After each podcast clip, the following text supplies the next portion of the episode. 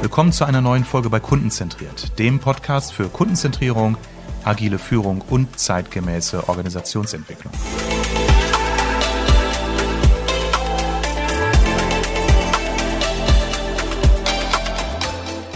Was macht eine gute Führungskraft aus? Das bin ich immer wieder gefragt worden, zuletzt bei meiner Befragung zu meinem Podcast Kundenzentriert. Dort haben nämlich viele Hörerinnen und Hörer mir mitgeteilt, dass sie sich gerne einmal eine Folge wünschen, nur zum Thema Führung von Mitarbeitern im Vertrieb. Das will ich heute tun. Und zwar steige ich auch wirklich mit Grundlagen ein. Ähm, als allererstes fällt mir ein, über das Thema Kompetenzen, also Kompetenzmodelle zu sprechen. Da gibt es eine Vielzahl verschiedener Modelle, die sicherlich alle auf ihre Art und Weise gut sind. Äh, die sehr umfangreichen sind nicht deutlich besser als die eher knapperen. Deswegen nutze ich oft für den Einstieg in meinen Diskussionen ein einfaches Modell, bestehend aus vier Kompetenzfeldern, die eine gute Führungskraft innehaben sollte. Das ist einmal die Fachkompetenz, dann des Weiteren die Sozialkompetenz und dann Selbst- und Methodenkompetenz. Diese vier Felder kann man sicherlich zum einen erstmal auskleiden mit äh, ja, Definition, was verstehen wir denn unter den jeweiligen Begriffen. wir können sie auch gewichten, denn das ist das heutige Thema, wie ich richtig führe. Und in der Regel lautet schon mal eine kurze, knappe Antwort sicherlich nicht ausschließlich über die Fachlichkeit, weil die Hoheit über das Fachwissen sollte definitiv nicht und ausschließlich bei der Führungskraft liegen, weil das ist das alte Modell, wo wir sagen, die Führungskraft ist die Allwissende, die über alles immer entscheiden kann, darf und muss, weil sie eben nur alleine weiß, wie es richtig geht und alle anderen folgen per Befehl und Gehorsam diesen Anweisungen. Das hat in vielen Jahrhunderten mehr oder weniger gut funktioniert, nicht nur in der Wirtschaft, sondern auch in der Gesellschaft, in der Religion. Aber heute sind wir in einer eher anderen ähm, Geisteshaltung und auch Organisationen können wir heute nicht mehr führen, indem wir Mitarbeiter dumm halten und das Wissen nur in der Management-Etage verschließen. Denn wir brauchen in einer agilen Welt, in der sich die Dinge immer schneller verändern, auch immer mehr Eigenverantwortung bei den Mitarbeitenden. Von daher müssen wir das Fachwissen weitergeben. Eine gute Führungskraft zeichnet sich häufig daraus aus, dass sie dann zu Mitarbeitenden sagt, wisst ihr was, entscheidet ihr oder lasst uns miteinander diskutieren. Ihr seid die Meinungsbildner, weil ihr sich euch in diesem Thema sicherlich schon besser auskennt als ich oder weil ihr näher dran seid am Kunden oder am Puls der Zeit. Deswegen traue ich euch zu, darüber auch urteilen zu können und lasst uns gemeinsam entscheiden oder ich traue euch die Entscheidung sogar selbst zu. Also die Fachlichkeit gerät immer mehr auch in den Hintergrund und mehr in den Vordergrund sind Themen oder Schwerpunkte geraten wie Sozial- und Methodenkompetenz, die Selbstkompetenz war eigentlich meines Erachtens immer schon relevant und wichtig. Also nichts, nicht zuletzt gehört dazu auch die Fähigkeit, seine eigenen Emotionen gut steuern zu können unter Stress. Und ich glaube, einige kennen das noch so aus der Vergangenheit, so der Chef, manchmal auch der Alte genannt, der je nach Tageslaune mal erträglich war, mal unausstehlich und man dann manchmal schon so im Flüsterton zugesteckt bekam, hm, geh mal besser nicht zum Chef, der hat heute schlechte Laune. Ähm, eine gute Führung basiert für mich auch auf gewissen Prinzipien und Werten und ein Wert ist natürlich respektvoller Umgang und auch ein Stück weit auch Selbstverantwortung für seine eigene Emotionen. Natürlich darf auch mal Emotion gezeigt werden, gar keine Frage, aber das steht nicht nur dem Chef, sondern auch den Mitarbeitenden zu. Am Ende sollte aber jeder und jede Führungskraft imstande sein zu sagen, egal welche Verantwortung ich momentan trage, welchen Druck ich möglicherweise wahrnehme, ich versuche meine Mitarbeiter äh, fair, kollegial und partnerschaftlich zu unterstützen. Und letztendlich äh, lasse ich sie nicht leiden von meiner Stimmungslage. Das ist so ein bisschen wie so ein alter Piratenfilm, wo man dann erzitterte, wenn der Captain das Deck betrat. Ja, die Sozialkompetenz ist natürlich weitaus mehr als nur äh, seine Stimmung selbst im Griff zu haben und auf die Stimmung anderer einzugehen. Es ist natürlich Empathievermögen, es ist die Fähigkeit, mit Konflikten gut umzugehen, Menschen zu erkennen mit ihren Stärken, mit ihren Entwicklungsfeldern, zu vermitteln zwischen verschiedenen Fachabteilungen, denn nach wie vor gibt es ja auch das Silo-Denken in den Organisationen und ein Vertriebsleiter ist heutzutage auch ein guter Beziehungsmanager. Ähm, Gerade wenn wir über agile Prinzipien sprechen, geht es ja auch sehr weit so in diese Bereiche Eigenverantwortung, abgeben oder übertragen, Kundenzentrierung zu fördern, Teamarbeit zu fördern über die Abteilung hinaus. Deswegen ist für mich ein oder wäre, wenn ich Vertriebsleiter wäre, eine der zentralen Aufgaben zu meinem Marketingverantwortlichen der Marketingleitung eine gute Beziehung aufzubauen, zu entwickeln, weil heute ganz viele Aktivitäten im Lead-Management äh, natürlich im Schulterschluss passieren sollten. Ich spreche auch hier wieder im Konjunktiv, weil wir in der Praxis wissen, dass Marketing seine Kampagnen plant. Sicherlich in Absprache mit dem Vertrieb, aber dann wird die Planung sozusagen hinter verschlossener Tür durchgeführt und das Ergebnis wird ausgerollt. Vertrieb lässt sich auch nicht gerne in die Karten schauen und dann heißt es eben, wie so häufig ihr im Marketing oder ihr im Vertrieb. Das ist ja nun eine von mir gern zitierte Redewende. Eine gute Führungskraft ist heute ein sehr, sehr guter Coach für sein Team, ein sehr guter Enabler, also ein Unterstützer, der alle Dinge orchestriert, die dazu notwendig und erforderlich sind, damit das Vertriebsteam seine Arbeit sehr gut erledigen kann. Das hat auch was mit Präsenz zu tun. Ich kenne viele ähm, Inbound-Teams, die sagen, ja, unser Vertriebsleiter, der auch für uns verantwortlich ist, der ist ja meistens unterwegs, den sehen wir kaum, nur zu unseren Monatsmeetings. Und Enablen hat auch etwas mit Präsenz zu tun, mit hinter jemandem stehen, für jemanden da sein, Ansprechpartner sein. Regelmäßige Teamkommunikation, nicht nur über Regelmeetings wie die monatliche Besprechung, sondern auch über die Weeklies, die eher dazu dienen, mal den Austausch zu führen, zu hören, was war bei jedem Einzelnen, zu vernetzen, zu sagen, hey, wir lassen uns doch mal auch jemanden aus dem Innendienst mit hinzunehmen, lass uns mal jemanden aus der Produktentwicklung mit hinzunehmen oder jemand aus dem Marketing. Mit dem Vertriebsteams darüber zu sprechen, welche Ziele sind momentan anstehend und Ziele sind im Vertrieb eben nicht nur Umsatz- oder Ertragsziffern, sondern sie sind auch äh, Visionen oder Ziele im Sinne von, wir wollen in den nächsten zwei Jahren der führende Anbieter von X werden oder der beste Anbieter von Y, also Ziele auch im Sinne von umschriebenen Visionen.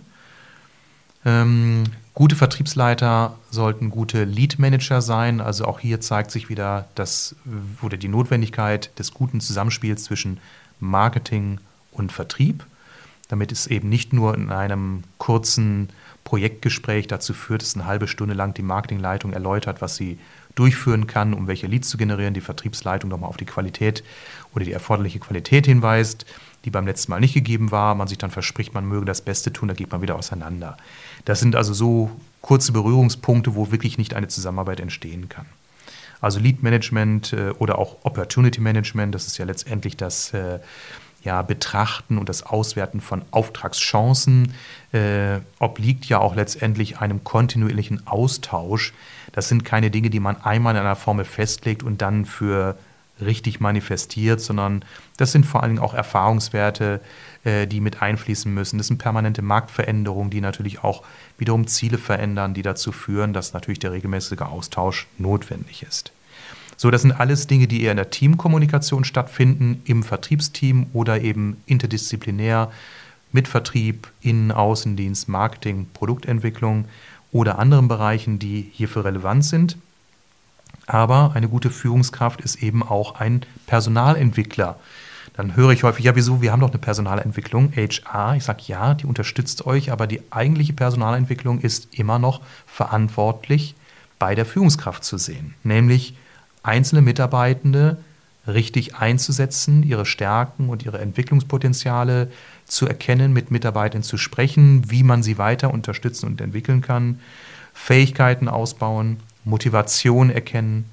Und ähm, manche, die ja auch schon bei mir in den Workshops waren, kennen eine äh, Matrix, nämlich die Skill-Will-Matrix, die ich sehr gerne anwende. Das ist letztendlich eine Matrix bestehend aus vier Feldern, wo man unten links Mitarbeitende einstuft, die eine geringe Fähigkeit und eine geringe Motivation besitzen, bis hin zu der äußersten Stufe oben rechts Mitarbeiter mit einer hohen Fähigkeit und einer hohen Motivation.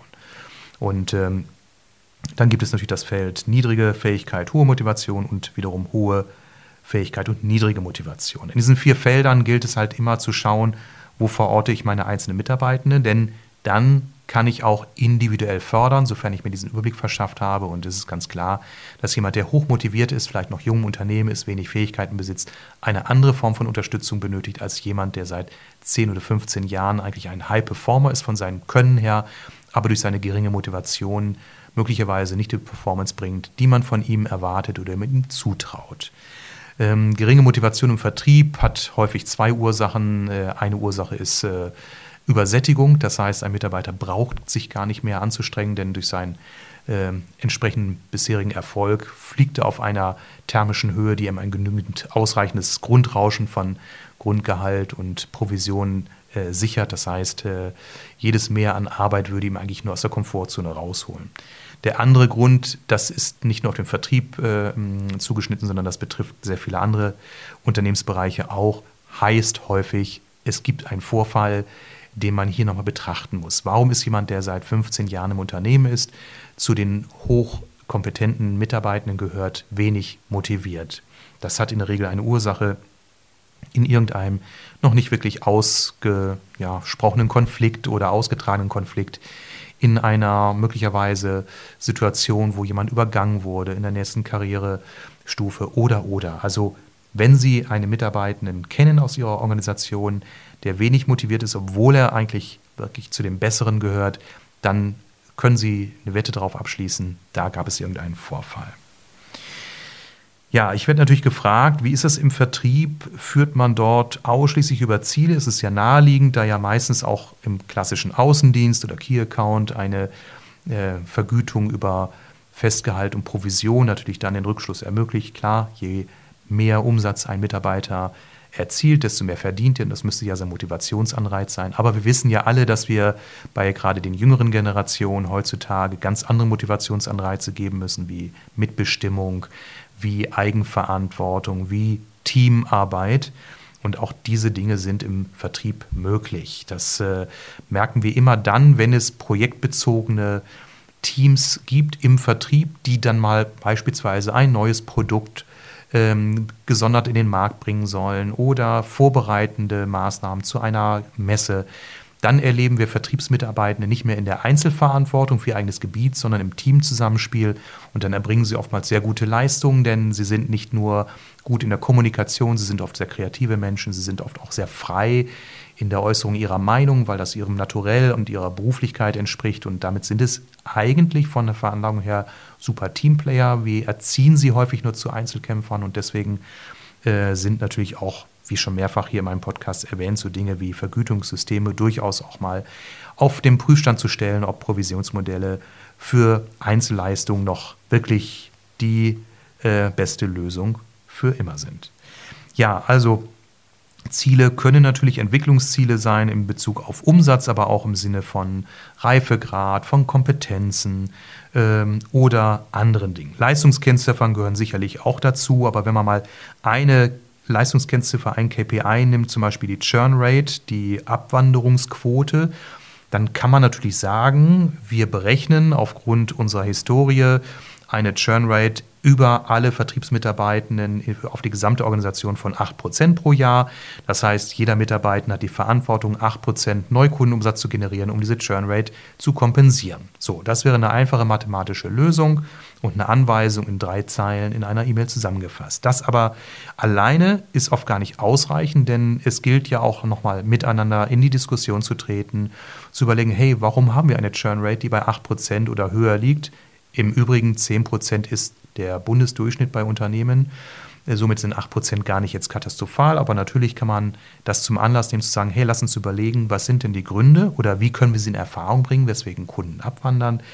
Das sind manchmal ganz natürliche Dinge, wie Unternehmen geben ihren Geschäftsbereich auf oder äh, kaufen aufgrund von Konzernvorgaben im Verbund bei anderen Dienstleistern. Dort können wir durch beste Verkaufsargumentation auch nichts bewerkstelligen. Aber es sind manchmal auch Dinge wie Reklamationen, die in der Vergangenheit aufgetreten sind und die unsererseits nicht richtig bedient wurden. Oder im After Sales haben wir Bestandskunden vernachlässigt, weil wir es einfach für zu bequem erachtet haben, da nochmal äh, zu unbequem beachtet haben, da nochmal nachzufassen. Also diese Churn Rate als rein Zahlenwert auch zum Anlass zu nehmen, um mit Mitarbeitern immer wieder darüber zu sprechen, hey, was kannst du tun, um deine Kundenbindung äh, in deinem Gebiet zu erhöhen und was können wir gemeinsam tun? Fallen uns Dinge ein, die wir vielleicht mit dem Marketing gemeinsam mal entwickeln können, außer dass wir jetzt unsere Besucherfrequenz wieder erhöhen und dass das Marketing vielleicht nochmal zwei Newsletter mehr im Jahr versendet.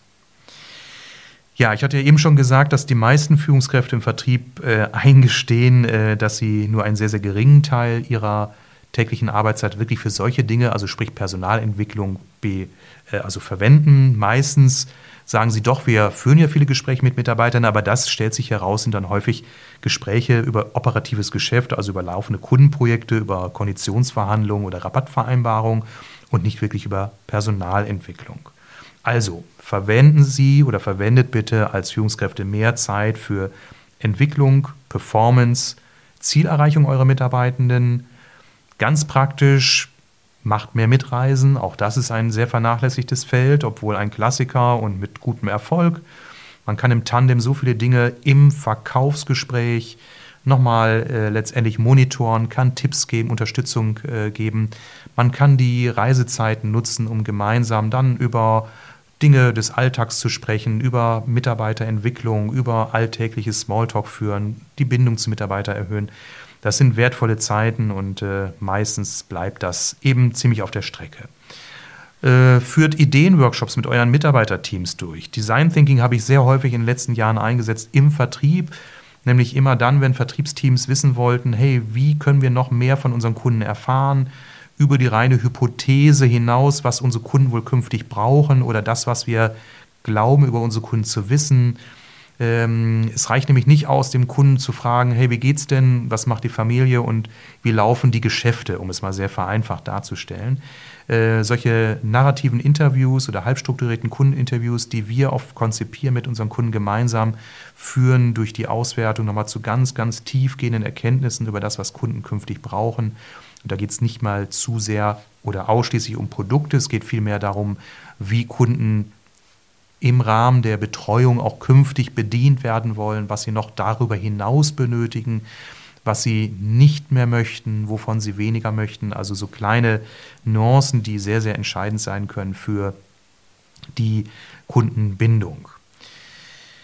Ich kann es zusammenfassen, eine Führungskraft braucht im Vertrieb, nicht nur allgemein, sondern im Vertrieb in der heutigen Zeit, durch diesen schnellen Wandel aller Dinge, die wir immer wieder hier in dem Podcast auch ansprechen, durch die jüngeren Generationen, die im Vertrieb noch arbeiten und die wir hoffentlich bald wieder gewinnen, denn das hat der Vertrieb leider auch in den letzten Jahren ähm, ein Stück weit versäumt, für dieses Gewerk oder für diese Arbeit entsprechendes äh, ja, Marketing zu machen, diesen Beruf des Vertrieblers auch für jüngere Menschen attraktiv zu halten, dass es eben nicht nur darum geht, mit Ellenbogen viel Geld zu verdienen, sondern wirklich in einem attraktiven Berufsumfeld Kundenbeziehungen aufzubauen, zu pflegen, im Team tolle Ideen zu entwickeln, mit Marketing und Produktentwicklung nah am Kunden zu sein.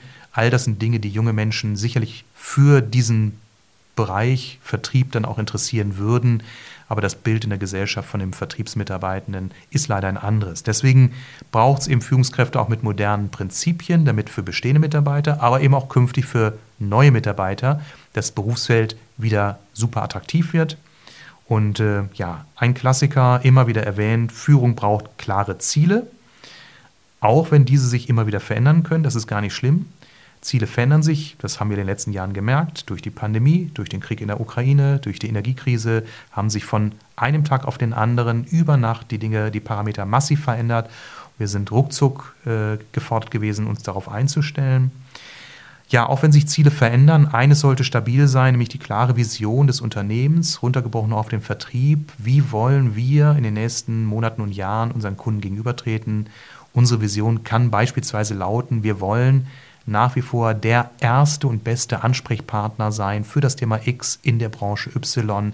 In allen Fragen wollen wir der Beratungspartner sein und der Experte, im besten Fall mit der Fähigkeit, auch die entsprechenden Produkte zu liefern oder zu vermitteln. Ähm, so eine Vision kann unter allen Bedingungen Gültigkeit behalten. Ich äh, höre aber immer wieder, dass es in Vertriebsbereichen kaum Visionen gibt, die aus einer Unternehmensvision abgeleitet sind, auf dann auch entsprechende Missionen, also Handlungsfelder für den Außendienst, unabhängig davon, ob das Vertriebsziel jetzt heißt, dieses Jahr eine Million pro Mitarbeiter oder 1,5 Millionen, ob es jetzt einen Fokus gibt auf gewisse Sparten. Eine Vision ist dem übergeordnet und kann an Gültigkeit äh, nicht verlieren, nur weil sich möglicherweise die Ziele verändern. Ja, und äh, last not least, Werte in der Vertriebszusammenarbeit oder auch in der Zusammenarbeit mit Kunden halte ich für sehr, sehr wichtig. Nach wie vor gibt es eine hohe Heterogenität in vielen Vertriebsteams, die ich wahrnehme, von ich sehe mich als Berater, als guter Zuhörer bis hin zu ich bin derjenige, der den besten Umsatz macht und der dafür sorgt, dass es unserem Unternehmen gut geht und dafür gehe ich auch schon mal ein wenig über Leichen. Also diese breite Spanne an Grundverständnis für die eigene Vertriebsrolle zeigt, dass auch hier eine Wertediskussion durchaus Sinn macht. Als Führungskraft, das kann ich abschließend sagen, brauche ich eben weitaus mehr als nur ein gutes Standing bei meinen Mitarbeitern, vielleicht ein lautes Organ und eine sportliche Vorgabe von Zielen. Ja, es wird ja häufig mit der Metapher des Sportes verglichen, der Vertrieb. Äh, es ist aber auch sehr viel Empathie, Zuhören, Dialog, Vermitteln innerhalb eines Teams, zwischen Kunden und Team, zwischen Team und der, den Teams der anderen Abteilungen. Es ist also wirklich eine hochgradig diplomatische, vermittelnde, empathische Arbeit und Tätigkeit. Deswegen sagen wir auch mal, Führungskräfte sind eben Coaches und Enabler und weniger diejenigen, die vorne die Fahne in den Boden rammen und sagen, mir nach. Ich hoffe, es waren so ein paar Impulse für dich dabei, um deine eigene Vertriebsrolle daraufhin mal zu reflektieren, vielleicht Bestätigung in dem einen oder anderen Punkt zu bekommen in dem einen oder anderen Aspekt vielleicht auch nochmal zu hinterfragen oder mal Dinge auf den Prüfstand zu stellen. Wie gesagt, ich orientiere mich sehr stark an den momentanen Trends, die ich nicht nur für trendy erachte, sondern glaube, dass sie auch auf Zukunft äh, Bestand haben werden, zumindest in den letzten Jahrzehnten. Nämlich, dass wir in einer Welt, die sich stark verändert, mit Menschen, die immer jünger werden und auch damit andere Ansprüche haben an Gesellschaft und an Arbeitsleben, dass wir damit auch gefordert sind, mehr wie jüngere Menschen zu denken und vielleicht auch ein Stück weit unsere alten Prinzipien mal auf den Prüfstand zu stellen. In dem Sinne viel Erfolg und viel auch Freude beim Führen, denn äh, Führen macht auch sehr viel Spaß, denn man hat mit Menschen zu tun, darf sie entwickeln, unterstützen und das finde ich ist eine der tollsten Aufgaben dieser Welt. Und wenn Fragen sind, wie immer, bitte Fragen über LinkedIn, einfach eine kurze Nachricht, dann freue ich mich immer auch über einen Austausch, der aus so einer Folge entsteht. Bis dahin, alles Gute.